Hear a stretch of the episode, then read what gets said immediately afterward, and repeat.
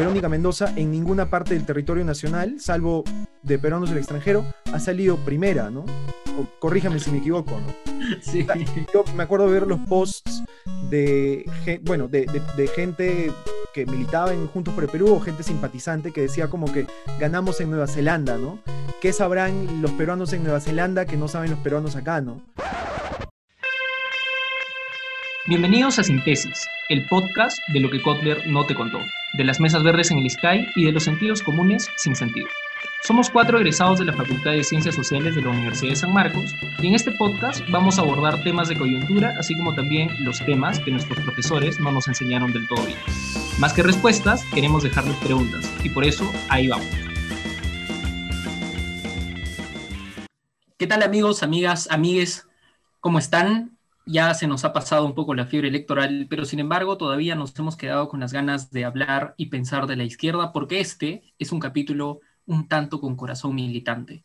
Así que nos hemos planteado en este capítulo pensar, hablar y proponer algunas cosas sobre la izquierda en nuestro país. Somos de ciencias sociales, como ustedes saben, y vamos a justamente reflexionar, hacer un ejercicio de reflexión sociológica, antropológica, como quieran llamarlo, sobre la izquierda en el Perú ahora. Así que vamos.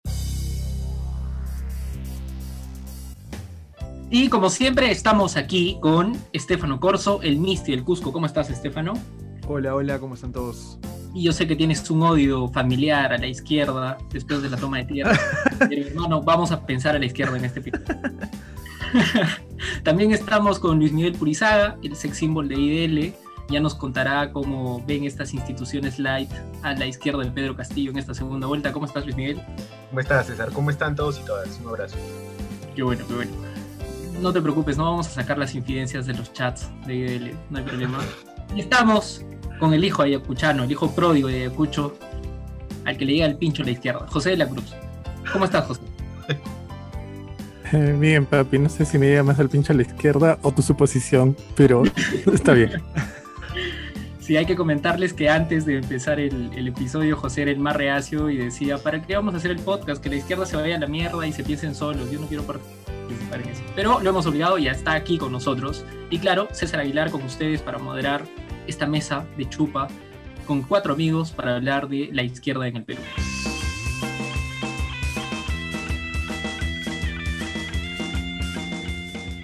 Empecemos entonces hablando un poco de la situación electoral de las izquierdas, porque claramente hay un triunfo de un sector de la izquierda hay otra izquierda no tan derrotada y hay otra izquierda electoralmente derrotada, destrozada completamente. Y tal vez podamos empezar el análisis por ahí para ver cómo está la izquierda en nuestro país actualmente y a qué se deben estas diferencias y estas realidades un poco distintas.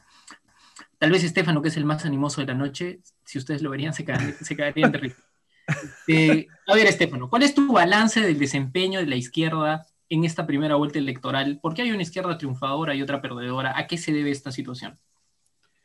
Bueno, creo que hay, claro, efectivamente, la, izquierda, eh, digamos, las izquierdas, ¿no? Para ser más exacto, han, ah, han, alcanzado distintos escenarios con los resultados de las elecciones, ¿no? Entonces ya, digamos, no, no voy a reafirmar lo, lo, obvio, ¿no? Pero bueno, Castillo, que es la izquierda, digamos, esta izquierda más radical, ¿no? Este, este bolsón electoral eh, de, un voto, si quieres, antisistema, un poco un voto más, ah, más contestatario, eh, lo ha sabido recoger. Ah, y, es el voto pues, que, que, Verónica Mendoza perdió, ¿no? Y es un voto que, ella lo tenía bastante sólido en las regiones donde ha ganado Castillo en las últimas elecciones, ¿no?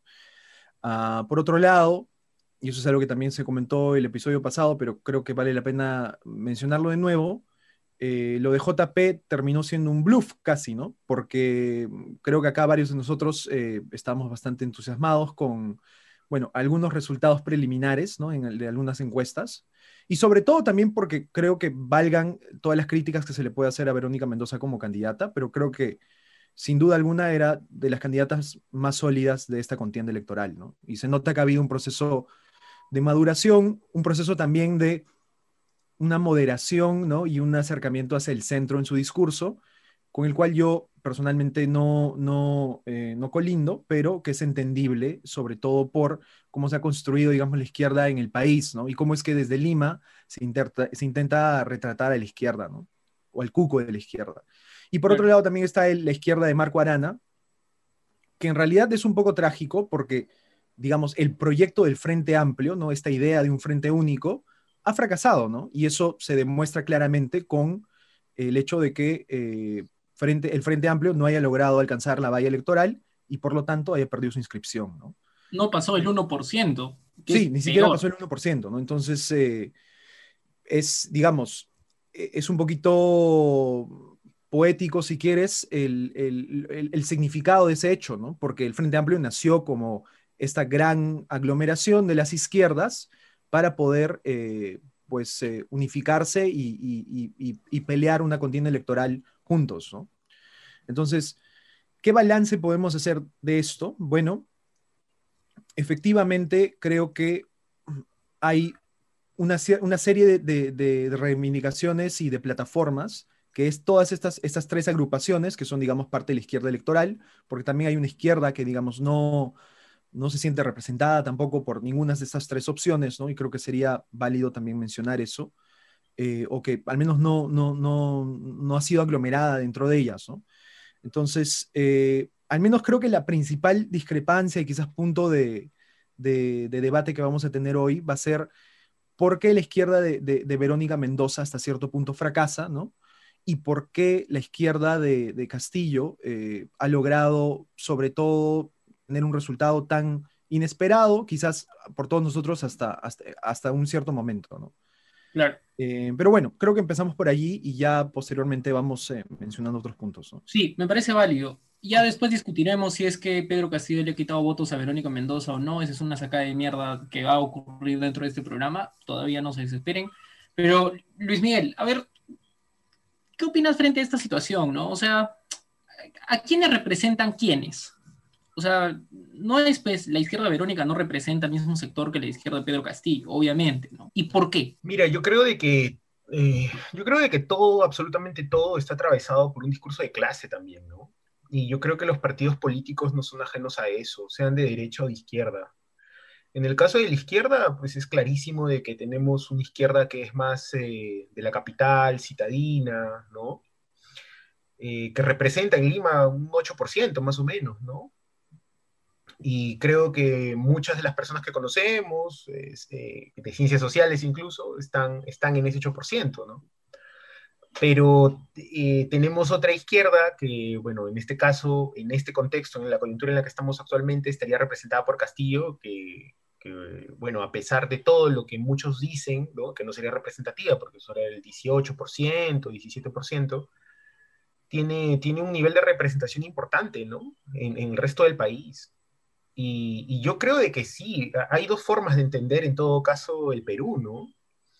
Eh, es interesante ver cómo eh, en esta semana, ¿no? desde que se dieron los resultados de la primera vuelta, cómo se han ido construyendo los discursos desde, ambas, desde, ambas, desde ambos lados, ¿no? Eh, algunos que pertenecen a esta izquierda más citadina de la capital, lo ven como una forma de, bueno, sí, pues, este, Lima no es el Perú, y, muchos se golpean el pecho y dicen, este, caramba, eh, ¿cómo no vamos a ver esto? Que, que, el Perú que nos golpea el rostro, la cara, ¿no? Y claro, y por otro lado está la izquierda, que digo, es esta izquierda que no es Lima, ¿no? Y que se concentra en regiones, que viene haciendo un trabajo de hormiga y de bases desde hace mucho tiempo, ¿no?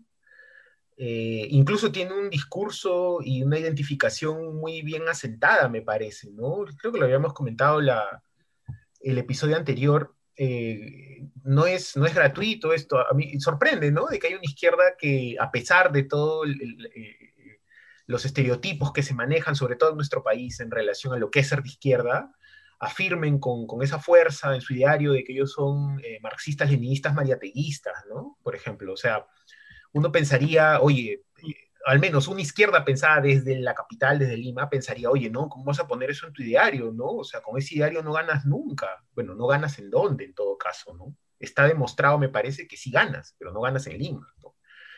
Eh, pero eso, eso me parece que es importante, ¿no? Porque hay como un, una búsqueda y una afirmación de identidad que, me parece importante. Yo no sé si, yo no sé si en el caso de, de, Juntos por el Perú o de la izquierda que representa Verónica Mendoza en este momento la tengan tan clara, ¿no? La tengan tan clara en el sentido de, de afirmar una identidad de izquierda de esa manera, ¿no? Teniendo como referente ciertos autores, digamos, este, ciertos pensadores de izquierda, ¿no? Eh, yo creo que eso es fundamental desde un inicio, ¿no? Eh, si eso no se tiene claro, me parece que construir luego un proyecto político a veces se convierte en una tarea un poco más difícil. Pero bueno, vamos a ver cómo sobrepasa o cómo sobrelleva esto Juntos por el Perú. Bueno, en este caso Nuevo Perú, ¿no? Porque ya la alianza me parecía se, se va a romper porque era con fines electorales solamente, ¿no? Entonces Nuevo Perú claro. es el grupo de Verónica. Vamos a ver cómo, Sí, qué, qué- pasa con los ellos de acá a un tiempo, ¿no? Sí, pero José, al- algo que ha dicho Luis Miguel es importante, ¿no? O sea, es esto de eh, cómo se piensa, a partir de qué autores se piensa el país, a partir de qué autores se piensa el plan de gobierno. Y esto es algo que tal vez desde regiones vemos muy claramente, ¿no? O sea, hay una izquierda que pega en regiones y hay otra izquierda que está en Lima, incluso a niveles teóricos, ¿no? O sea, hay una diferencia a nivel de lectura teórica dentro de la izquierda. Entonces, no sé si esto lo has notado también en Ayacucho, esta diferencia que hay, estas distancias que hay dentro de la izquierda a niveles teóricos, académicos, intelectuales, de reflexión teórica sobre la izquierda. La pregunta que, que haces es bien difícil de responder, ¿no? Porque Ayacucho siempre ha sido una región bastante heterogénea, ¿no? Incluso antes de la reforma agraria, e- en el momento en el que Sendero está acá y todo, ¿no? Pero yo creo que el asunto teórico es un asunto que preocupa mucho más a las élites de la izquierda que a los mismos militantes o a quienes aspiran las élites que sean sus militantes. Ya, Y estoy pensando esto porque escuchaba la referencia que hacían sobre la declaración ideológica de Pedro Castillo, ¿no? Como marxista, leninista, mariateísta. Y esto es sorprendente porque Mariátegui está anclado en la primera mitad del siglo XX. Y la primera mitad del siglo XX está marcada por poco acceso a la educación y por lo tanto por una sociedad excluyente y con poca capacidad de movilidad social. La educación se masifica a partir de la década del 50, incluso el 40, eh, y, y a partir de eso la gente empieza a tener otra dinámica también de comportamiento, ¿no? Yo creo que esto sería interesante discutir con, con la gente de Castillo, pre- preguntar a Cerrón, por ejemplo, si es que se declaran mariateístas por un tema de clase o por un tema de reivindicación de propiedad de la tierra, que creo que era el punto fuerte de Mariátegui, ¿no? Que el problema del INDE era el problema de la tierra. Pero después de una reforma agraria hay que volverse a hacer la misma pregunta. ¿Cuál es el problema de el peruano en la actualidad? Porque ya no podemos hablar incluso del indio, ¿no? Si no queremos entrar en el discurso clasista o si entramos en el discurso clasista, la pregunta también es esa, ¿no? ¿Cuál es el problema del peruano ahora? O, o si lo partimos en provincias, no sé. Entonces, esto yo lo pienso en Ayacucho porque eh, por, por un tema de, de investigación, de tesis, eh, me voy dando cuenta de que la educación ha sido un factor detonante que es muy atractivo y tumba muchos partidos políticos. Yo creo que uno de los factores que no se ha considerado cuando se analiza la despolitización es la capacidad de movilidad social que otorga la educación. Y esto es porque eh, hay, un hay una lectura muy ideologizada de los procesos políticos. Pues. Se piensa que la ideología nada más tiene el factor más gravitante para explicar estas crisis, ¿no? Entonces, eh, en Ayacucho hay una tradición muy fuerte de militantes del sindicato de docentes, de, de profesores, perdón. El SUTEP tiene hasta ahora un local que es un local donado por la iglesia, por ejemplo. Eh, entonces, eh, eh, pero si me voy a, otras comunidades, a, tres, cuatro horas de, de Ayacucho, el asunto siempre es la conexión al Estado mediante la educación. Entonces, yo creo que es, estas, estas, estas heterogeneidades que, que se dan por aspectos geográficos confluyen por aspectos educativos, ¿no? Y ahí es donde la izquierda consigue eh, militantes o consigue también algunos medios para poder entrar en, la batalla política, ¿no? Me cuesta mucho responder tu pregunta, pero yo creo que es muy, muy, muy heterogéneo, ¿no? Ah, Incluso no, estamos, no estoy considerando todavía eh, el factor cocalero de, la zona, ¿no? Eh, La zona de Apurímac, Cusco, ello que, que tienen toda esta zona del Braem, tiene también otra dinámica, ¿no? O sea, hay que actualizar el diagnóstico que se tiene sobre el país. A mí me parece bacán, Mariate, y me parece que sus análisis son muy chéveres, pero la sociedad ha cambiado y va a seguir cambiando. Entonces, la izquierda que se afana mucho con la intelectualidad en comparación a estas derechas, que son mucho más pragmáticas porque simplemente empujan el mercado, creo que necesita un diagnóstico más aterrizado, ¿no?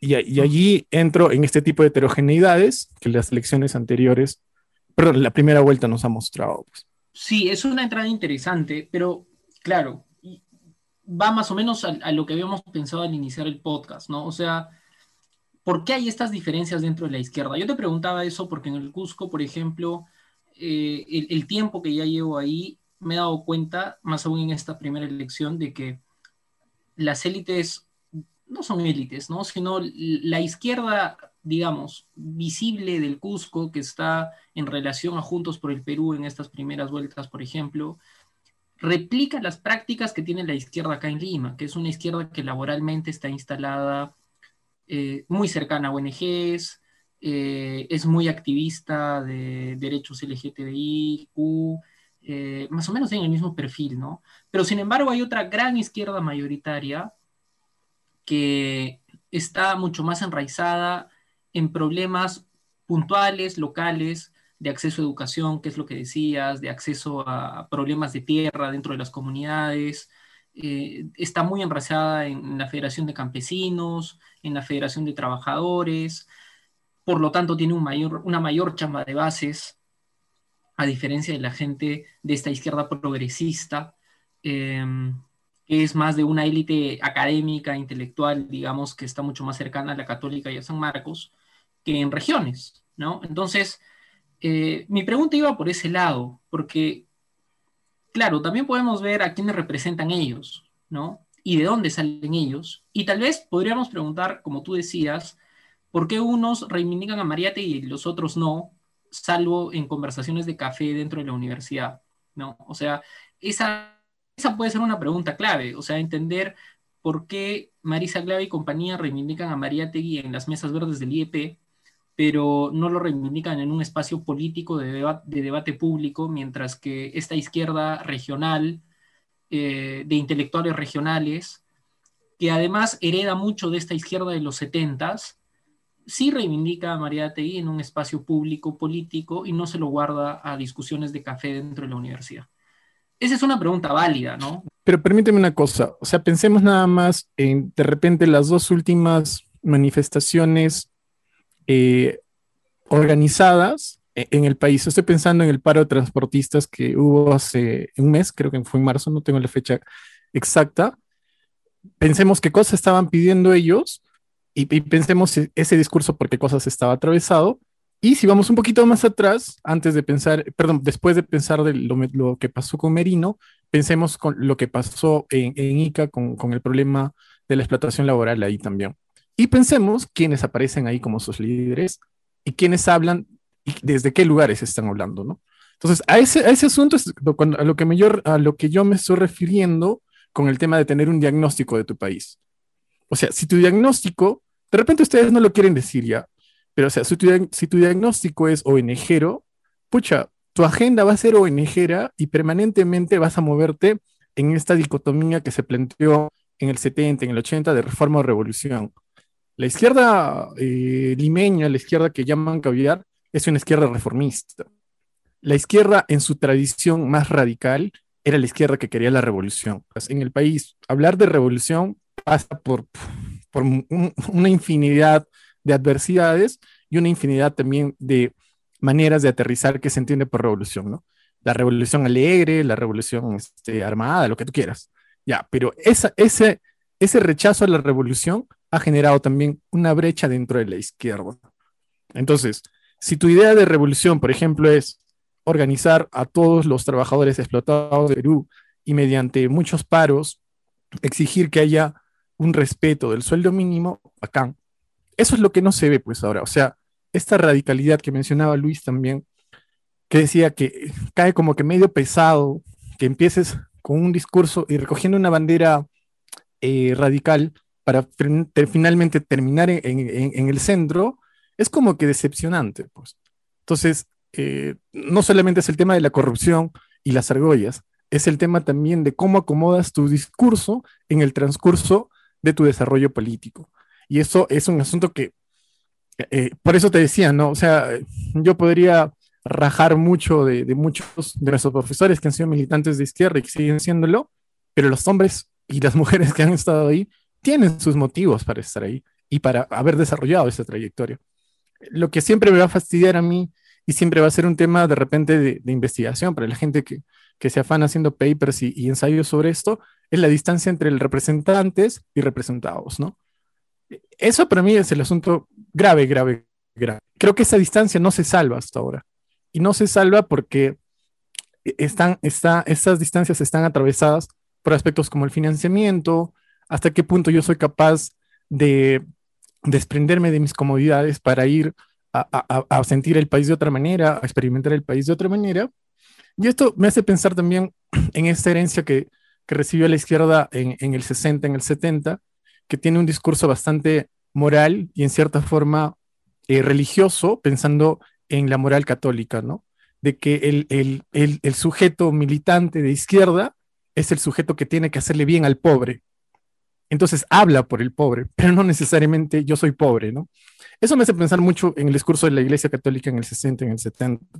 Pero creo que también estos retos son los retos que, que tiene que resolver la izquierda o los que quieren embanderarse con, con la izquierda, ¿no? Pero ¿por qué, por ejemplo, Estefano Luis Miguel, claro, con lo que dice José, ¿Por qué creen que esta izquierda, muy de ONG, muy de élite, ustedes que en algún momento han estado cercanos a, a estas experiencias ONGeras, este, ¿por qué creen que hay esta distancia entre los representantes y los representados dentro de la izquierda, por lo menos dentro de esta izquierda centralista de, de café limeño, ¿no?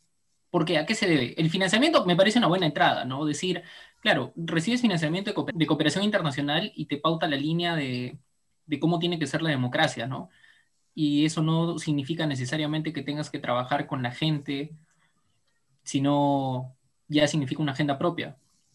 Puede ser una entrada, como dice José, pero ¿qué, razones más hay ahí eh, para, esta, para explicar esta distancia? A ver, yo, yo, yo me atrevería a, mencionar, claro, en, primer, en primera, no, a primer nivel el tema del financiamiento, porque, digamos, hay que recordar algo, ¿no? Eh, estas estas organizaciones de la sociedad civil, por lo general, eh, manejan programas que tienen que ver con eh, la promoción de derechos, sobre todo de poblaciones minoritarias. Y hasta cierto punto, las agendas, digamos, de trabajo de estas organizaciones se rigen en base al, financiamiento, ¿no? Entonces, si hay financiamiento para promover los derechos de las mujeres, pues te vas a embanderar sobre temas de derechos de las mujeres, ¿no? Si hay financiamiento sobre derechos de, eh, digamos, minorías LGBTIQ, etcétera, te vas a embanderar sobre esos temas, ¿no? Y hasta cierto punto es en ese trabajo que tú vas construyendo tu sujeto político, ¿no? Ahora, yo no diría que hay una distancia entre representantes y representados. Yo creo que más bien la izquierda de Verónica Mendoza, digamos, la izquierda de Juntos por el Perú, ahora, en el discurso sí la puede haber, ¿no? Porque, claro, hablan sobre las grandes transformaciones y hablan sobre las grandes masas rezagadas, etcétera, eh, a las cuales evidentemente no representan porque pues no han logrado conseguir su voto, ¿no? Pero creo que el sujeto político que han construido, al menos desde Juntos por el Perú, digamos, es muy, es muy claramente a quien representan, ¿no? Que son, digamos, colectivos feministas, colectivos LGBTIQ, colectivos de trabajadores de las artes, y creo que eso es completamente válido y legítimo, ¿no? Pero, como decíamos en el episodio anterior, en, un país que tiene tantas brechas, ¿no? Y que hay derechos que para poblaciones mayoritarias les han sido rezagados de manera histórica, pues hay ciertas reivindicaciones que vienen primero, ¿no? Reivindicaciones de trabajo, reivindicaciones de clase, eh, que pues evidentemente no colindan o no coinciden con, eh, digamos, las reivindicaciones de una derecha, perdón, de una izquierda más progresista, más liberal, ¿no? Más europea, si quieres, ¿no? O sea, hay que recordar algo, Verónica Mendoza en ninguna parte del territorio nacional, salvo de peruanos del extranjero, ha salido primera, ¿no? corríjame si me equivoco, ¿no? Sí. yo me acuerdo de ver los posts de, bueno, de, de, gente que militaba en Juntos por el Perú o gente simpatizante que decía como que ganamos en Nueva Zelanda, ¿no? ¿qué sabrán los peruanos en Nueva Zelanda que no saben los peruanos acá, no? O sea, cosas que, digamos, evidencian cierto grado de, miopía o de, o de ensimismamiento con la agenda, que, la agenda que uno plantea, ¿no? Y creo que también es, y, pero, pero también creo que es algo, creo que es importante presentar también una autocrítica, ¿no? Y yo me voy a, digamos, yo me voy a valer de esta autocrítica, que al menos acá, hasta donde yo sé, salvo Luis, que creo, bueno, él contará su experiencia, ninguno de nosotros ha militado en un partido de izquierda, ¿no? Y creo que eso es también eh, algo que debe reconocerse, ¿no? Porque finalmente nos podemos llenar la boca hablando del trabajo político que se tiene que hacer, que creo que en parte lo hemos hecho cuando hemos estado en la universidad, cuando hemos pertenecido a los gremios estudiantiles, pero no hemos hecho ese salto, esa transición, ¿no? Que no digo que sea obligatoria o que sea, digamos, un ritual ni nada, ¿no? Pero la verdad, o sea, es que no lo hemos hecho, ¿no? Entonces también hablar de trabajo partidario es, eh, pues no, creo que es, creo que es, es importante hacer ese disclaimer, ¿no? Bueno, lloraremos con tu disclaimer, pero bueno, edítame esa parte para que no suene feo en el podcast y no nos metamos cuchillo. No, mentira. pero eh, claro, el financiamiento es fundamental, como dices, y ya pues, pero ¿qué es esta izquierda, Luis Miguel? O sea, por, último, este sujeto político que, define Estefano para una izquierda más progre, eh, ¿por qué no coincide con el sujeto político de esta izquierda a la que llaman radical? Pero yo no la llamaría radical, yo simplemente la llamaría una izquierda regional, ¿no? Porque está mucho más arraigada en regiones y, hay distancias académicas también, y por eso considero, y, no me parece malo decir de que sí, pues los referentes teóricos que incluso uno encuentra en Pedro Castillo, bueno, parece una izquierda de los 80, de los 70, ¿no? Entonces, y es justamente eh, más o menos los años en donde se ha quedado la academia regional, y esto puede sonar feo, pero es así, hasta en las universidades hay un, hay una falta de actualización teórica en ciencias sociales, que es principalmente los lugares donde salen estos académicos intelectuales de izquierda regional. ¿no? Entonces, ¿por qué esta diferencia eh, de sujetos políticos en ambas izquierdas? ¿A, qué más atribuyes esto? Mm, mira, yo, creo de que tiene un poco que ver también con, con, esto que mencionaba José, ¿no? Acerca de ciertos ideales de una izquierda de décadas pasadas, con los ideales que me parece que podrían guiar una izquierda ahora, ¿no? Eh, por ejemplo, este ideal de la revolución. Eh, yo creo de que de que hay diferentes formas de comprender esa, esa, idea, ¿no? Eh, revolución como sinónimo de querer cambiarlo todo. Entonces, es interesante esta, esta frase de esta frase de Juntos por el Perú, ¿no? vamos a cambiarlo todo, es, bueno, es casi un sinónimo de revolución, ¿no? Es, o sea, es una frase que lo que te está diciendo es que queremos revolucionar las cosas, queremos una transformación importante y de fondo, ¿no? Pero sin embargo, la frase no fue queremos revolucionarlo todo, queremos transformarlo todo. Entonces, eh, eso, eso es interesante porque de una u otra forma te da una idea de cómo se están pensando los cambios, ¿no?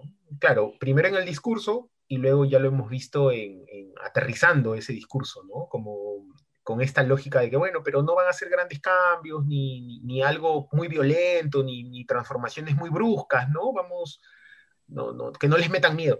Entonces, yo creo de que, eh, yo, yo insisto mucho en esto de la identidad, ¿ya? Porque yo creo de que si para poder, mira, para, para, y en verdad esto para, me parece para cualquier grupo político, agrupación política, ¿no? Eh, cuando uno intenta definirse, tiene que enfrentarse a darle o resignificar conceptos, ¿no? Y hay ciertos conceptos que, con los que la izquierda está relacionada de forma histórica, ¿no? Por, esto, por ejemplo, esto, la opción por los pobres, igualdad, equidad, justicia, revolución y un montón de otros conceptos que, digamos, históricamente están relacionados a lo que se entiende por izquierda. Y entonces llega un momento en que tú, si es que quieres hacer un grupo un movimiento izquierda ahora, tú tienes dos caminos, me parece. O por un lado, dejas de lado alguno de estos conceptos porque tú consideras dentro de tu forma de ver o de entender la izquierda que ya no son válidos, o los le das un resignificado y le das una vuelta, ¿no? Y los utilizas, pero explicando en qué medida los estás utilizando, para qué te servirían. Ahora, este ejercicio que para algunos puede parecer, pues, este, una locura, digamos, una paja mental, ¿no? Y que no sirve para nada, que no es solamente para sacar un paper, por ejemplo, sí es importante. porque eso precisamente te va a ayudar a definir luego para qué, digamos, eh, para qué actor político tú vas a hablar, ¿no? O sea, si tú no defines muy bien eso, entonces no vas a tener tampoco muy en claro para quién vas a dar tu discurso, quién va a ser el receptor de tu mensaje político, qué es lo que tú quieres lograr que ese, ese receptor, digamos, sienta, porque la política también va mucho de sentimientos, sienta cuando te escuche, ¿no? Y, y, eso es así, ¿no? Eso es así. Eh, entonces yo, yo sí creo que todo, todo comienza de tomar conceptos, resignificarlos o darse el trabajo de llegar a la conclusión quizá de que ya no son válidos. Por ejemplo, ¿no? Eh, quizá para una izquierda actual, el concepto de revolución como tal ya no es válido, pero se sienten como, eh, o, digamos, obligados a utilizar el concepto o meterlo en el discurso, porque, bueno, no hay una, si no hay, si no hay revolución sin izquierda, digamos, ¿no? No, no hay una izquierda sin el término revolución. Bueno, pero, pero lo que dices es, es más pensado para una izquierda cercana a Verónica Mendoza, ¿no? O sea, yo estoy seguro que la gente de Pedro Castillo habla de revolución sin ningún problema. Sí, claro, exacto. Y, y, habrá que analizarlo en, en, en, en, el contexto de ellos, cómo lo utilizan y qué, cuál es la idea que quieren comunicar cuando utilizan ese, ese término, ¿no? Pero, por ejemplo, a lo que iba, ¿no? Este, es muy posible, por ejemplo, que para un sector de la izquierda el concepto de revolución como tal ya no sea el mismo que, que ya no sea el mismo que se le daba o, que, tenía el mismo significado en los 60, en los 70, pero entonces, ¿qué vas a hacer? ¿Vas a, hacer, vas a resignificar el término? ¿Vas a dejarlo de lado? ¿Vas a hablar no de revolución, sino de reforma, no sé, pues reforma? Vamos a reformarlo, vamos a, vamos a trabajar en función a reformas institucionales, o sea, yo creo, yo creo que, que pasa mucho por eso, ¿no? Y, esa es una consecuencia directa de, de, que no haya claridad al momento de que tú le hables a un sujeto político determinado. Porque si no lo tienes, digamos, claro desde un inicio, va a ser muy difícil, yo sigo insistiendo en eso, va a ser muy difícil construir, digamos, un, un, un cuerpo, de, un, cuerpo con, con cierta lógica, ¿no? Entonces, va a ser sí muy sencillo de que, de que, de, que tu cuerpo, no sé cómo decirle, va a sonar muy académico esto, tu cuerpo teórico, ya no sé, eh, tenga filtraciones, ¿no? De otro tipo. Entonces, si no la tienes clara desde un inicio más o menos para dónde vas o cuál es tu sujeto político, digamos, inicial, eh, va a ser después mucho más, mucho más difícil. Vas a perder identidad, ¿no? Esto, es lo que te dicen que pierdes identidad cuando te quieres tirar más al medio. Claro, claro. Pero lo que dices también, yo, yo plantearía otro tema. O sea, esto de no tener, o por lo menos no tener la capacidad de construir un sujeto nacional desde cualquier izquierda, ¿no? Que sea aglutinante y que sea convergente para distintas clases sociales, también tiene que ver eh, con la dificultad que hay para construir partido, ¿no? O sea, ¿por qué si hay un partido, eh, el de Vladimir Cerrón, que se ha podido consolidar, y por qué Juntos por el Perú ha tenido que acoger la candidatura de Verónica Mendoza? O sea, ¿por qué Verónica Mendoza teniendo ya dos experiencias en elecciones previas a esta, a esta candidatura presidencial, ¿por qué no ha podido construir partido? O sea, también hay esta distancia, ¿no? Eh, habría que pensar en eso. O sea, ¿por qué unos sí pueden construir partido y los otros no? Yo, insisto en lo que mencionábamos en el episodio anterior, ¿no? El tema de acceso a derechos. Eh, históricamente los partidos aparecen justamente para reivindicar el, el otorgamiento de derechos para clases eh, trabajadoras que no los tenían, ¿no? Puntualmente las ocho horas o la remuneración, eh, la regulación del trabajo, etc. Ya, en el Perú, eh, los partidos que se han consolidado como tales están pensados en clases medias y están pensados necesariamente con agendas cortoplacistas. Para que un partido, estoy pensando por ejemplo en el APRA, tenga un aliento temporal extenso, es que necesita también una agenda de derechos extensa. Entonces creo que el APRA ahí triunfa, ¿no? Porque tiene su asunto de eh, buscar medianamente capturar a los obreros a partir del 40, del 60 y después meterse su rollo de, de cambios para el país y, medianamente afianza a un grupo de personas porque lo logra, porque está movilizando el discurso de derechos para el trabajador. En cambio, la izquierda actualmente tiene un discurso eh, muy cortoplacista, ¿no? O sea, si hablamos, por ejemplo, de, derechos para minorías como las que ha señalado Estefano, es muy puntual, pues. O sea, que, y, mira esto cómo responde también porque nos habla de una dinámica de la burocracia también que se actualiza muy rápido. Eh, Estefano diría, oye, necesitamos eh, reconocer la identidad de género para las personas de la comunidad LGTBIQ. Ya, y esto es muy rápido, pues. Yo hago, hago una campaña, eh, se somete a votación en el Congreso, habrán pullas y todo, pero va a funcionar y va a salir y este partido político se va a acabar. A eso me refiero con agendas cortoplacistas, ¿no? O sea, estas, estos anhelos de agendas de largo aliento han decaído. O sea, yo no, a mí me, me pudre hablar de la institucionalidad, ¿ya? Porque me parece un asunto muy eh, alucinado de la academia gringa para ver qué tan, qué tan gringos somos nosotros o qué tan bien hemos asimilado la cultura gringa. Por eso no me vacila hablar de institucionalidad. Yo trato eh, en la mayor cantidad de, de, de, mis análisis pensar qué cosa está pasando ya. Entonces yo, yo, creo que está pasando esto. Está pasando de que sus agendas son cortoplacistas. Hay, hay institucionalidad en ese cortoplacismo, sí la hay, pues, pero, pero son eh, como péndulos, ¿no? Nos organizamos para esto, conseguimos, regresamos. no somos nada. Entonces, esa dinámica de que no hayan podido construir partido es por eso, porque tienen, ya, tuvieron una reforma agraria, ahora les cuesta identificar cuál es el problema de las poblaciones más vulnerables en la sierra y en la selva, entonces han entrado al discurso asistencialista que genera también una dinámica laboral para los que son militantes de la izquierda. Entonces, romper con esa dinámica es fuerte. O imagínate que, no sé, eh, eh, que, alguien eh, empiece a indagar mucho más eh, en, las aspiraciones educativas de la población rural que, no tiene acceso. y hago un paréntesis, ¿ah? o sea, la izquierda le saca el ancho todo el rato, mm, la izquierda de Verónica, digo, le saca el ancho todo el rato a Fujimori y se olvida de que este tipo construía colegios que se caían al año o a los meses, pero construía colegios y carreteras. y, y, después se dice, ay, el pueblo no tiene memoria. Oye, el pueblo tiene memoria y se acuerda de ese colegio que se caía, pero que nadie más quiso animarse a construir, y por ese bendito asunto tienes todavía un espíritu fujimorista que se puede explotar. Ya, carreteras y colegios. ¿Qué cosas, ¿Qué cosas significan las carreteras y colegios para un país con una geografía muy, muy, muy difícil, ¿no? Ya, y cierro paréntesis con ese asunto. Entonces, allí va el tema. Digamos que tú te animas a hacer eh, eh, colegios y, empiezas a tener una, una dinámica mucho más óptima para lograr brindar educación, eh, y educación no bajo el modelo neoliberal, sino educación bajo la lógica de qué cosa necesitas tú para poder eh, tener un medio de vida digno y que te permita estar a la par que cualquier otra región, ¿no? Entonces, digamos que un, grupo de la izquierda se afana con esto, yo creo que esto te va, te va a tumbar muchas ONGs, ¿no? Que tienen mucho, mucha lógica asistencialista, ¿no? Yo creo que un partido político, yo no soy de izquierda, no pretendo serlo, yo, me siento muy clase mediero y, por eso yo, yo, me siento así como que muy desubicado cuando, cuando alguien me dice, ay, tú eres izquierda. Yo no me, yo no me siento como tal. Este, me siento clase mediero en un, en un país muy clase mediero y de aspiraciones también clase medieras.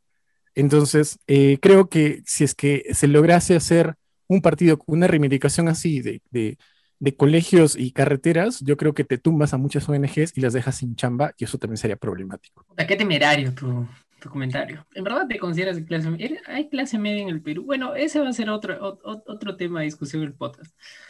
Pero ya, Luis Miguel, ¿por qué es difícil, traslado la pregunta, ¿por qué es difícil construir partido desde este sector de la izquierda?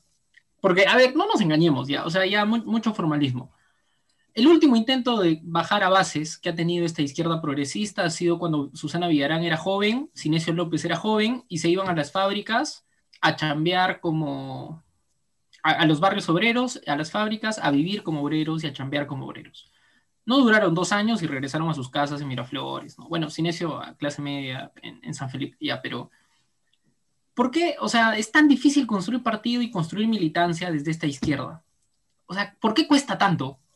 es que en realidad hay esta vaina, como diría Marité, de que, oye, eh, pues, leyendo entre líneas, ¿no? O sea, me apesta el cerro, o sea, esa es la explicación, o sea, esa es la conclusión. No, yo, yo creo de que de todas maneras, eh, mira, para, para, comenzar, yo sí creo, y esto lo había, lo había comentado antes de, de grabar este episodio con ustedes, yo no creo de que militar en, en algún par, o sea, yo no creo de que militar en un partido de izquierda sea como sinónimo de superioridad moral, ¿no? Sea sinónimo de superioridad moral. Yo creo de que hay gente buena y gente mala en ambos lados, tanto en derecha, izquierda, en fin. Ya, Eh, ya, pero ese es un, pues, ya no seas pajero, ¿ves? O sea, si quieres ganar una elección, tienes que construir partido. Ya, no, no me vengas con reflexiones de que No, pero, no, no, es, no es moralmente superior. No, no, estamos hablando en términos electorales, de por qué la es que- izquierda no gana, a eso no voy, puede construir pues. partido. Es que a eso voy, pues. Yo creo de que hay mucha gente eh, que cree de que ser de izquierda es necesariamente, pues, este, ser una buena persona y, y- y no sé, pues, construir, eh, no sé, pues, cholo. O sea, yo, yo creo de que también hay, hay mucha gente que, que cree de que ser de izquierda es irse a vivir al cerro y, pucha, y, y- padecer todo lo que la, la- gente por la que tú eh, quieres hablar, supongo, en política, ¿no? Padece, ¿no? Entonces tú quieres como padecer en carne propia lo que ellos padecen. no sé, hay gente que quizá cree que la izquierda es eso, pues. Y porque, claro, porque tienen en la cabeza esta cuestión de, de que moralmente es lo correcto, ¿no? Y yo creo de que ahí se comienza mal, pues, ¿no? Eh, yo, yo creo que está mal. Ahora, O sea, ¿por qué se comienza mal? Porque, o sea, yo creo, ahí podemos debatir un poco, o sea, porque yo creo de que si Mm. tu fin electoral es ganar las elecciones, tienes que hacer chamba de bases. Y así no te guste, y es que dices representar al pobre, si es que dices representar al desposeído como la, como la izquierda históricamente ha dicho representar, tienes que ir a construir bases. O sea, ¿por qué no hacerlo? Sí, yo ¿O creo de no que... yo creo de que llega un punto en como que hacer eso en algún momento hace como que se cuestionen los privilegios que tienen. Y yo creo que es, es muy complicado para mucha gente hacerlo. Yo tengo esa idea. Pero, o sea, cualquiera entendería de que ser de izquierda implica autocuestionarse los privilegios que tienes, porque justamente de eso se trata, ¿no? O sea, pero no puta, todos no lo hacen, pues. o sea, O sea, no un, todos- un partido no de derecha se- dice, no no nos todos vamos a cuestionar lo que tenemos. Sí, pero no todos se cuestionan eso, pues. Yo, yo creo de que no, o sea, yo creo que hay mucha gente que le cuesta, ¿no? Que le cuesta cuestionarse los privilegios que tiene y entonces como que no, no se siente cómoda. No lo sé. Puta, No lo yo sé. creo que está saliendo el, el corazón ONG de, de- de Luis Miguel que dice, se puede hacer, No, no, se puede hacer partido desde el escritorio. no, ¿Dónde quedó la conciencia de clase? ah? ¿Dónde quedó No, la conciencia de clase? no, pero, o sea, yo, yo no, no, no, mm, a ver, ¿qué te digo? Yo, yo creo de que, la, a- a ver, las ONGs tienen su propia agenda y, bueno, cada, cada ONG tendrá la suya y responderá por eso, ¿no? Eh, pero yo, sí- yo sí creo que se tiene que hacer trabajo de base, sea para cualquier tipo de agrupación política que, que- que quieras hacer, ¿no? O sea, derecha, Y, izquierda, y la sé. izquierda, ¿por qué no puede hacer esto? Estoy hablando de esta izquierda eh, de élite limeña, ¿no? ¿Por qué no puede hacer esto? ¿Por qué no puede construir un partido en cinco años, como Verónica Mendoza y compañía, que no han podido construir un partido en cinco años?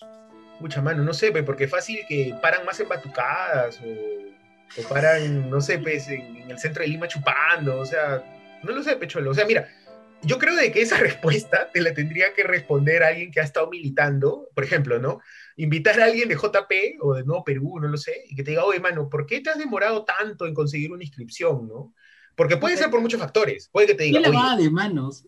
Paréntesis. Tú has sido el que ha estado militando en un partido de izquierda. no, pues, mano, pero... ah, en este frente. O sea, puedes decirnos por qué no han podido lograr la inscripción. No tenemos que llamar a alguien de JP. No, pero no, no, no, no, o sea, y esto todo el mundo lo sabe. Yo un tiempo estuve militando en Fuerza Social, que era el, el- el partido de, que, ay, ¿cómo se llama? La, la tía regia, de la Chalina de Verde, Susana Villarán. de Susana Villarán. Sí, claro, claro, a- a- te estoy hablando de hace 10 años más o menos. Eh, y claro, esa fue mi experiencia de militancia, ¿no? Ahora, en ese caso, ellos ya tenían inscripción, digamos. O sea, yo llegué cuando el partido tenía inscripción y claro, se estaba formando y tenía, se tenían que, que armar pues grupos de trabajo y mover para las elecciones que fueron en las que ella ganó la, la alcaldía de Lima, ¿no?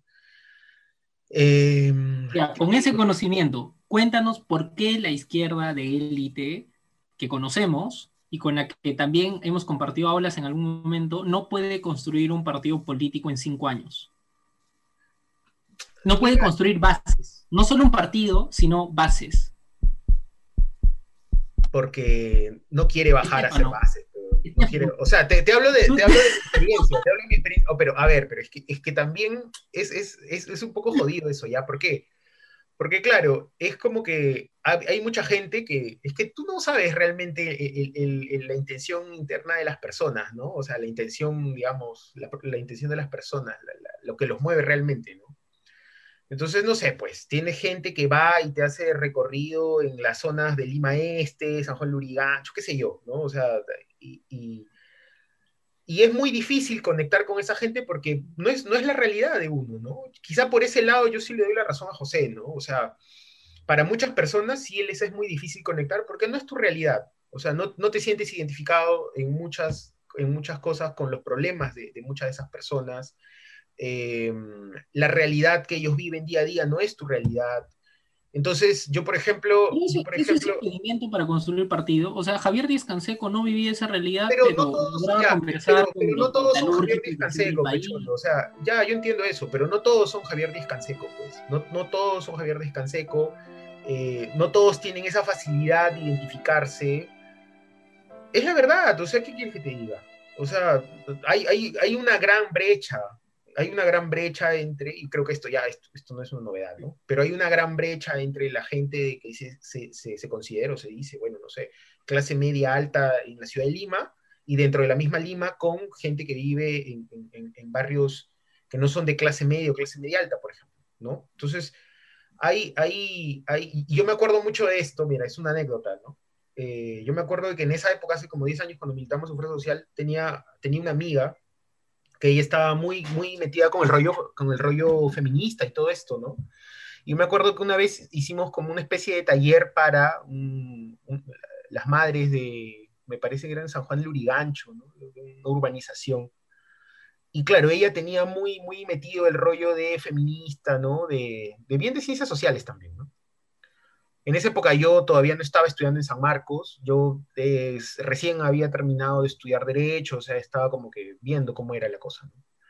Eh, y claro, y, y, era, era, era, y mira, y yo sin ser de izquierda en ese momento y sin tener eh, estudios de ciencias sociales, a mí me llegó un punto en que ya me parecía demasiado palta, o, o sea, porque era una, era una losa deportiva que no era losa porque era, era tierra con piedras. Y, y, claro, tenías a esta amiga mía hablando acerca de feminismo, de la primera ola, la segunda ola, ¿no? Y las la sufragistas y todo lo demás. Y llegó un punto en que no, no, no, no, no había una correlación entre lo que ella daba y lo que esa gente necesitaba. Y eso, y eso era como que ya too much, ¿no? Eh, y era, o sea, yo no, como te digo, yo no era de ciencias sociales ni, ni nada de eso, pero era, eh, llegó un punto en que tú te dabas cuenta y, y, era como que te sentías incómodo, ¿no? Porque era como que oye, esta gente está en otra, o sea, y, y, esta gente quiere que le pongas una pista, quiere que le arregles este, esta cancha, esta, esta losa, ¿no? Por ejemplo, que le pongas cemento, por ejemplo. Son las, son las necesidades más básicas pero, pero supongo que era también que éramos chivolos, ¿no? ¿no? No veíamos eso, o sea, yo, yo lo vi recién en ese momento, pero, pero creo de que hay una desconexión muy grande, ¿no?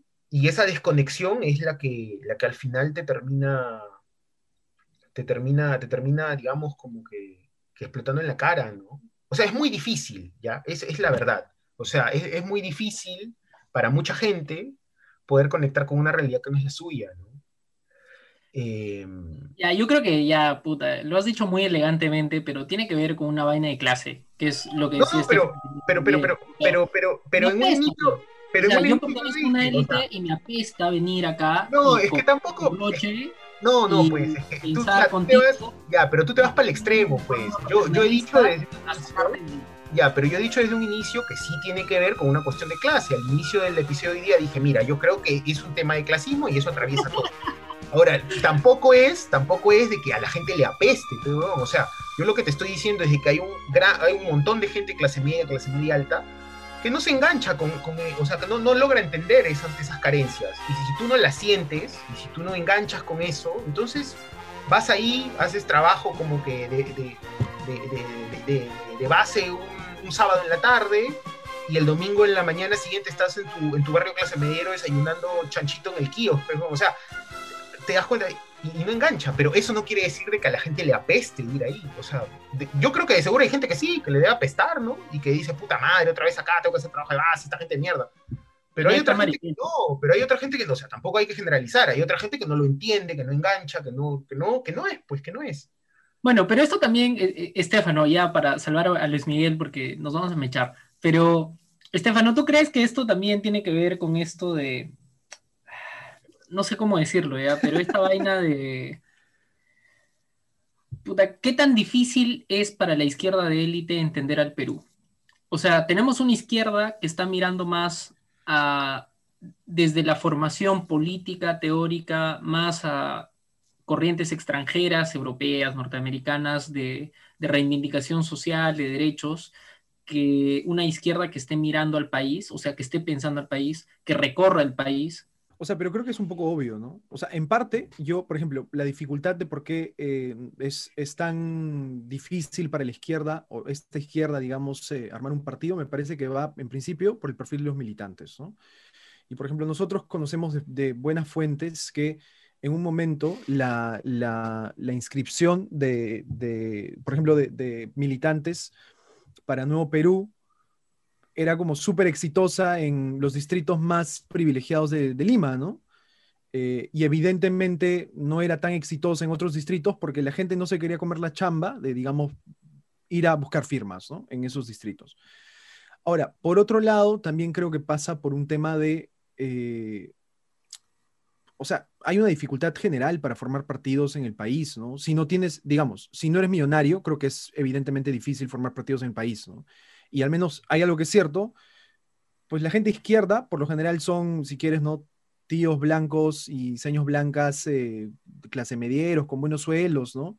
Uno que otro será consultor internacional en, el BIT o algo así, pero no son millonarios, pues, ¿no? Y además yo no sé qué capacidad o qué intención tengan de desprenderse, no sé, pues, ¿no? O sea, no es como un Dionisio que te va a bajar, no sé, ¿cuánto, ¿cuánto fue que le bajó? ¿Dos millones? ¿no? Una cosa así, o sea, una cantidad como que, mira, ¿sabes qué? Para tu campaña, ¿no? O sea, eso no pasa, ¿no? Eh, y lamentablemente, y también creo que eso es importante, aunque bueno, salvo algunas excepciones, pero la izquierda no ha sido gobierno, pues. O sea, hemos tenido a Susana y hemos tenido a Barrantes, pero la izquierda nunca ha sido gobierno, ¿no? Y creo que eso también pasa por haber tenido una experiencia, como lo ha tenido el Fujimorismo, como lo ha tenido el APRA, de poder hasta cierto punto generar cuadros técnicos ¿no? dentro del aparato burocrático del Estado que te garanticen y te reproduzcan una, una manera de, ver y de trabajar para el país, ¿no? O sea, desde un programa de izquierda, ¿no? Entonces, yo sí creo que hay dificultades, creo que también hay sesgos muy claros, este tema, digamos, de importar un poco las modas ah, eh, de, las izquierdas más, más liberales, ¿no? Socialdemócratas eh, europeas, que yo no sé si yo, tampoco me atrevería a, generalizar esta idea de que pues a la izquierda le apesta en los pobres, ¿no? Pero creo que sí se ha, digamos, se ha desligado un poco de ese rol, ¿no? Ah, se ha desligado un poco del rol de, que no necesariamente tiene que ver con los pobres, sino con las clases trabajadoras, ¿no?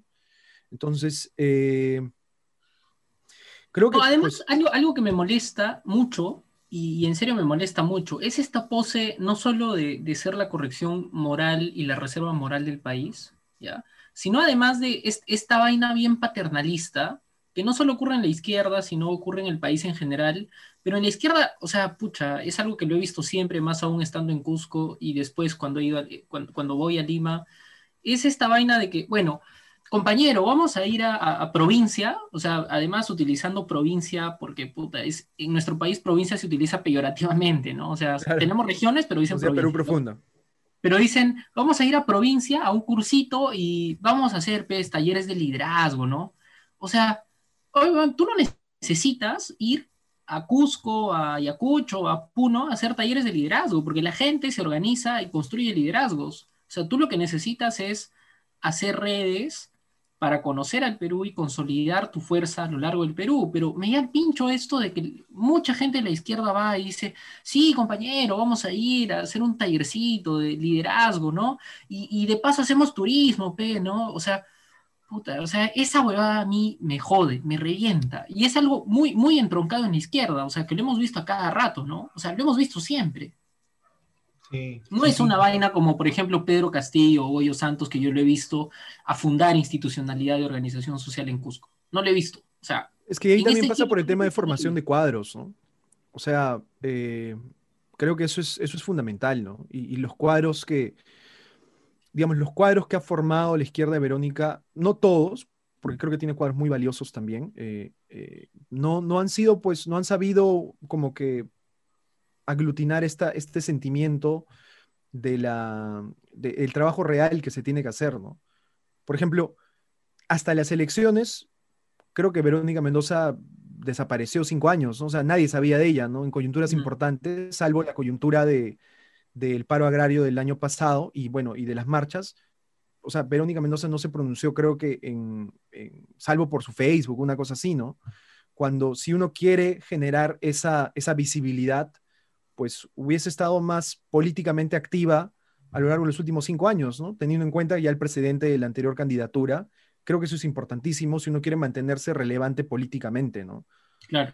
Eh, aunque bueno, en el, en el país, no digo que este haya sido el caso de Verónica, ¿no? Pero la congeladora funciona bien, ¿no? O sea, la gente se guarda cinco años, regresa y es presidente, ¿no? Sí, sí. Sí, Castañeda está presente en ese comentario. bueno, recién al final como que se, se, han ido animando y ya diciéndoles cosas, ¿no? Muy polite han estado al inicio, muy polite. Luis no, ¿tú quieres decir que tú quieres que la gente se me eche acá y no es así, pues hermano. ¿Por qué eres así? Dime, ¿por qué?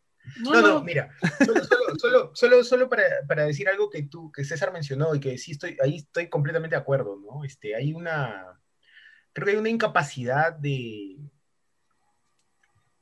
de, de reconocer al otro como un interlocutor válido. Estoy hablando ya como... Igual. Como tú igual. Claro, como tú, exacto, como tú igual. Pero entonces, claro, como no es tú igual, en algunos aspectos, su, lo que él te dice para ti no tiene validez, ¿no? O sea, es como hablarle a un niño, ¿no? O sea, de hecho te va a decir algunas cosas que, ah, mira, qué interesante, pero otras que pues, ah, está hablando huevadas, ¿no? Entonces, eh, yo creo de que esa es, esa es la incapacidad, pero son los anteojos, pues, con, lo que, con los que uno, mucha gente acá de Lima va a regiones, ¿no? Como, como para que, a ver, pues les voy a mostrar cómo es, cómo funciona esto, ¿no? A ver, cómo, les voy a decir cuál es el camino de la luz. Claro, cómo, cómo, cómo se arma, cómo se, se, estructura la organización, ¿no? Les voy a decir, y cómo, y más bien la idea es ir con la mente abierta para decir, oye, ¿ustedes cómo se están organizando, no? Ah, mira, nosotros nos organizamos así. ¿Ustedes cómo? Ah, mira, ya, ¿cuáles son sus plataformas de lucha? Nosotros estamos pidiendo esto. ¿A ti qué te parece lo que es esto, mi, mi agenda? A ver dime tu agenda, y encontramos cosas en común, ¿no? O sea, yo creo que eso no es difícil, pero, pero eso implica conversar y en algunos aspectos ceder. Y yo creo de que hay una actitud muy soberbia por el lado de aquí, en el que no quiere ceder, y más bien tú quieres ir a bajar línea, ¿no? A marcar la pauta. Eso por un lado. Y en, en función, otra cosa que había dicho Estefano, que a mí me parece también bien, bien, bien bacán. Yo creo que, y te digo desde la experiencia de, de, Fuerza Social, eh, con, con, Susana. Si nos está escuchando, un gran saludo, Susana. Espero que esté bien. En serio, en serio. No hay internet donde está, creo. en la cabina internet. este, que no, que no, un gran saludo. Este, no, pero mira, yo sí creo de que hay, y es algo que se le criticó a ese gobierno municipal, ¿no?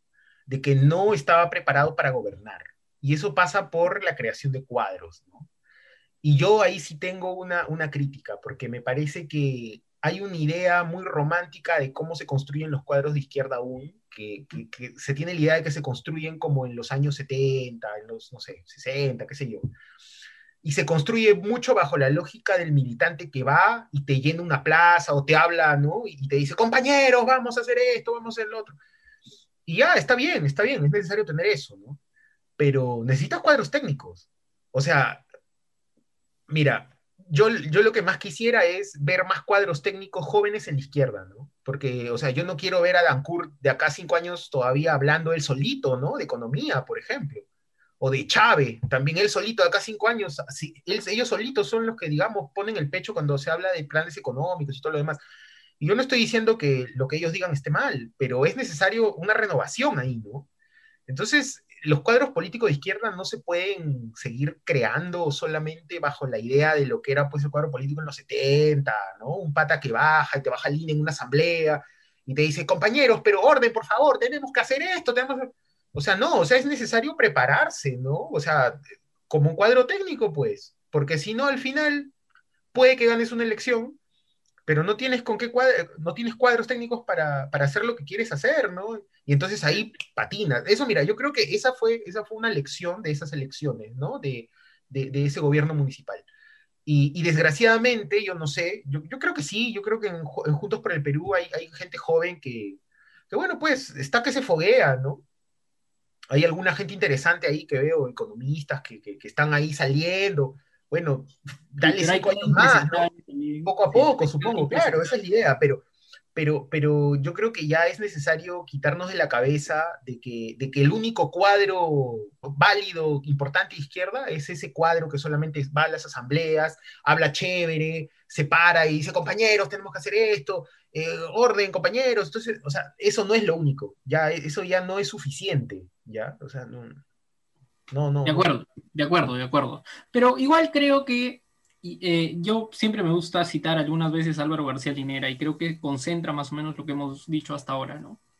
En estas falencias de esta izquierda progre que no ha logrado construir partido y que ha fracasado en esta, en esta contienda electoral, es que la izquierda, cuando no está en el poder, tiene que construir sentido común, hegemonía en términos gramscianos, y tiene que construir organización. Y creo que ha fracasado completamente esta izquierda progresista en ese sentido. No ha construido hegemonía y no ha construido organización, mientras que una izquierda regional sí ha logrado permanecer todavía en estas bases de organización incipiente, atomizada, que ha estado sobreviviendo desde el Fujimorismo hasta ahora. Pero bueno, dicho esto, vayamos cerrando y yo quiero preguntarles, después de analizar, hacer este balance un poco polite de la izquierda en nuestro país, pensé que iba a, ser, que iba a haber más sangre y que íbamos a tirar de algunas cosas, pero no. Dicho esto, ¿cómo ven el panorama en cortito, el panorama de esta segunda vuelta? ¿Se va a poder unir la izquierda en el Perú para endosar un voto a Pedro Castillo? ¿Vamos a seguir viendo gente de la izquierda progresista que dice que me queda, o cuál va a ser la situación? Yo puedo empezar. Pero corto, Luis Miguel, ¿ah? pero corto. Luis Miguel, cortito, cortito. Mira, yo creo de que va a haber mucha izquierda acá en Lima que va a esperar de que Castillo se modere. Porque ya lo voy viendo, ¿ah? En esta semana que ha pasado, ya yo lo voy viendo. Y ya, y, no te hablo pues de los casos extremos como Pedro Cateriano, ¿no? No, esos ya se fueron con Keiko. Ya, ellos ya, uff, está ya demasiado. Incluso, incluso me atrevería a decir más que tú. Yo sé de buena fuente que hay ONGs de izquierda de Lima que están esperando que Pedro Castillo los busque para decirles, por favor, ayúdame a salvar al Perú y a, a que no me terruqueen y a lavarme la cara. Pero Pedro Castillo no lo va a hacer, no los va a buscar en su vida. yo también concuerdo con lo que tú dices, ¿no? O sea, si yo fuera Pedro Castillo y en Lima no es, no es mi fuerte, y encima es a quién representan, en todo caso, esas ONGs, ¿no? Yo también podría pensar así, oye, pero ¿a quién representan estos señores? Porque yo me tendría que ver obligado a sentarme a dialogar con estos señores? O sea, ¿qué gano yo? ¿Qué base social tienen? ¿No? O sea, ¿para qué? No, no tiene ningún sentido. Sobre todo teniendo en cuenta que hay alguna gente ya que está muy relacionada, muy cercana a estas instituciones ONGs, que ya prácticamente ya sentaron su posición y han dicho de que el mal menor es Keiko, ¿no? Este, y eso que solo ha pasado una semana, yo no sé qué va a pasar luego, pero parece, parece que la cuestión, la cuestión va por ahí. No sé, Steph, ¿tú qué opinas? Ya, a ver, eh, bueno, yo evidentemente no tengo una bola mágica, ¿no? Creo que todos estamos un poquito respondiendo a los resultados de la encuesta que salió hoy, donde Castillo sale como un supuesto favorito en un simulacro de segunda vuelta.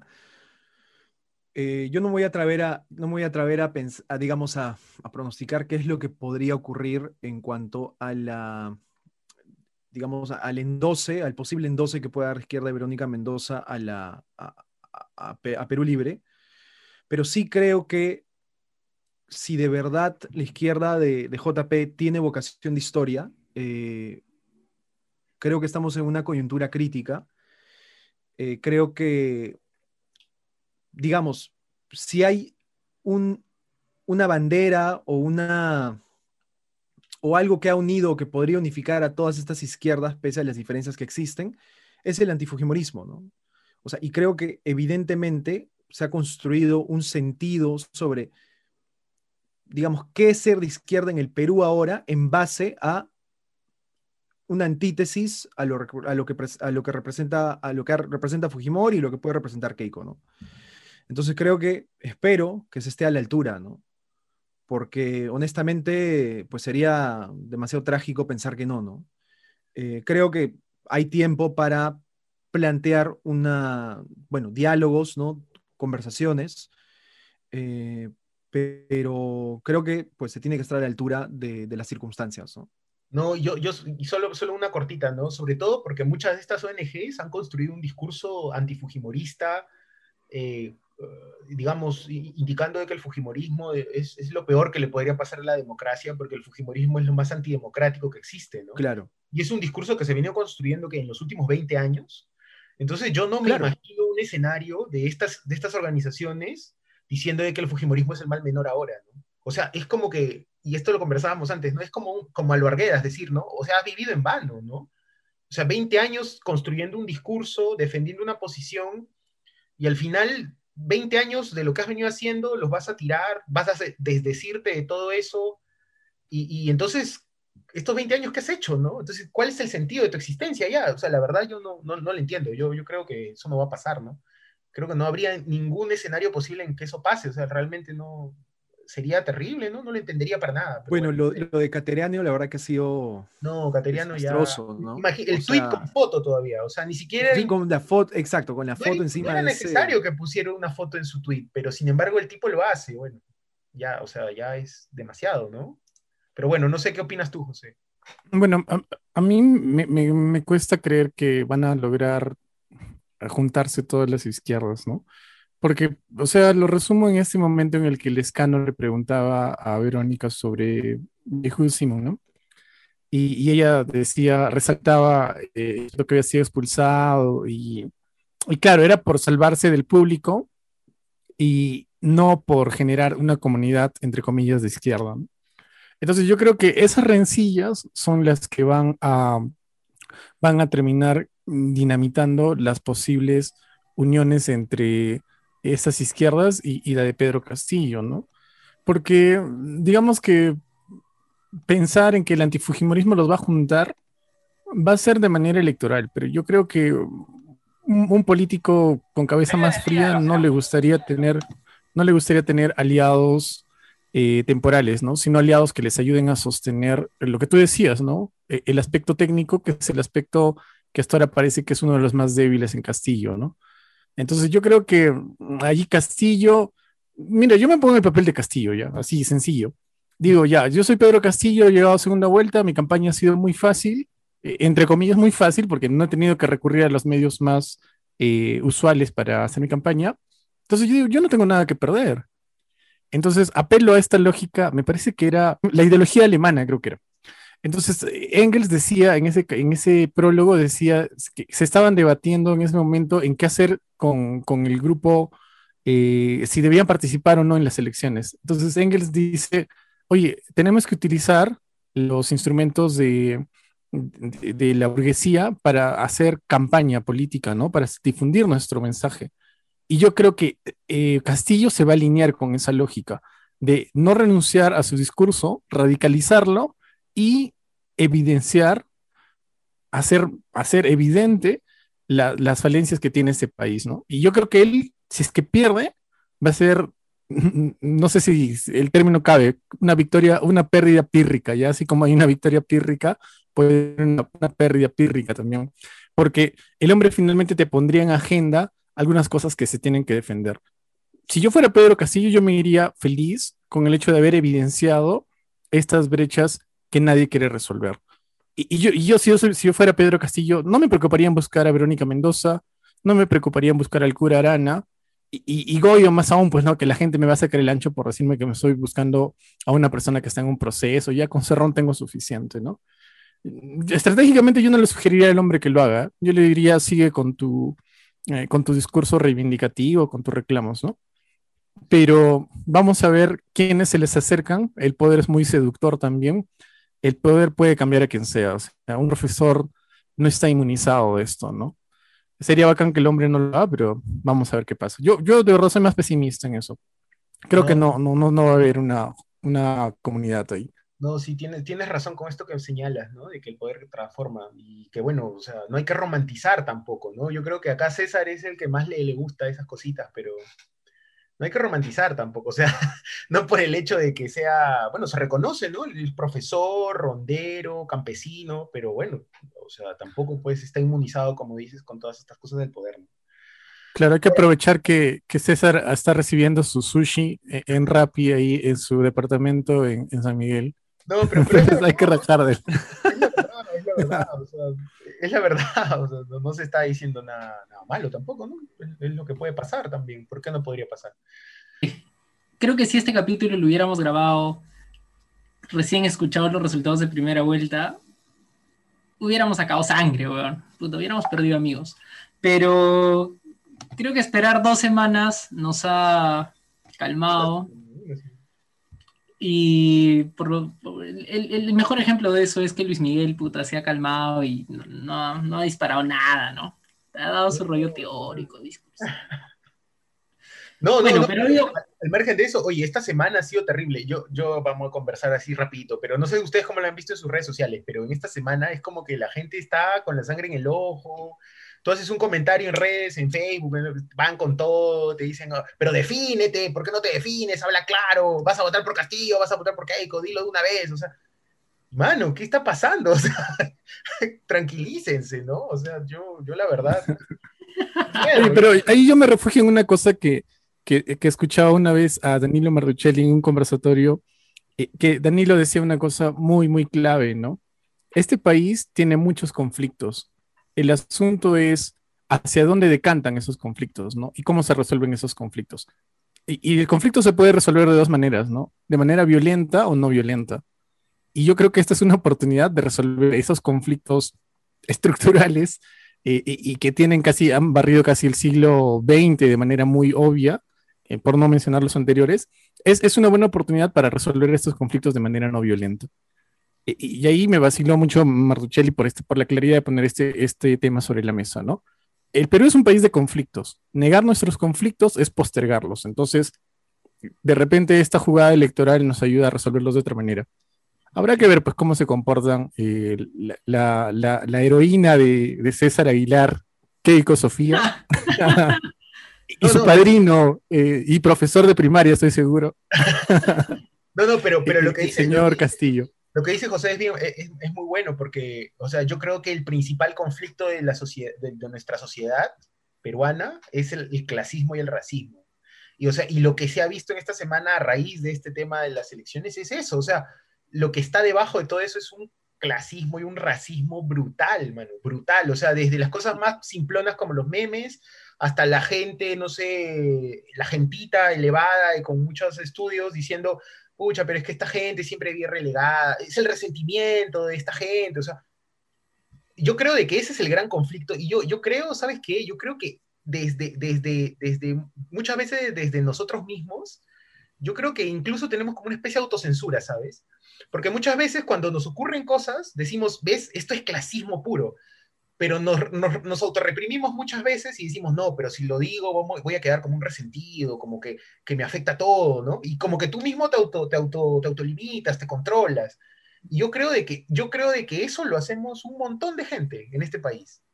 Y no, o sea, hay que dejar que eso, que eso salga, que eso aflore. O sea, decir, mira, ¿sabes qué, compadre? Esto es súper clasista, estoy, me siento discriminado porque soy marrón y, porque no puedo entrar este círculo y porque estas redes eh, marginan, o sea, porque si no se dice con claridad, lo que termina pasando es que en estos contextos particulares, por ejemplo, políticos, todo eso termina aflorando, pero una, así como un huaico viene, así, te arrastra, es, es brutal, brutal, brutal. No, sí, sí. Bueno, con José ahí, Está bien. En, en los próximos episodios, amigos, amigas, amigues, seguro vamos a estar conversando un poco más sobre el panorama electoral de esta segunda vuelta y vamos a estar desenmascarando a nuestros amigos que se van a ir acomodando de un lado del otro. Pero bueno, la intención de este capítulo era hablar un poco de la izquierda y entender por qué hay estas brechas y estas desigualdades dentro de la izquierda peruana. Hemos intentado ver algunas, seguramente no son todas, así que por favor, escríbanos, siempre nos pueden escribir al Instagram, que es la red donde estamos más activos, aunque yo no lo tenga, pero ahí Estefano se encarga de administrar y lanzar memes. Y también agradecer a la gente que nos manda memes. Es raro es ver que la gente nos mande memes. Y además nos hemos enterado gratamente que en promedio tenemos más de 50 gatos escuchándonos, así que hemos avanzado, hemos progresado. De cinco gatos que nos escuchaban y que pidieron una segunda temporada, hemos llegado a 50. Así que un abrazo para todos ellos, a los amigos de Uruguay. Podemos ser una base de izquierda ya. Tenemos 50, ya podemos ser base de izquierda ya. Tómenos en cuenta. Bueno, escríbanos al Instagram, búsquennos como síntesis y recomienden a sus patas. Y claro, si tienen alguna queja, alguna querella, alguna recomendación, algún agradecimiento, estamos aquí para escucharlos y para leerlos. Así que nos vemos. Chao. Tu voto, tu voto,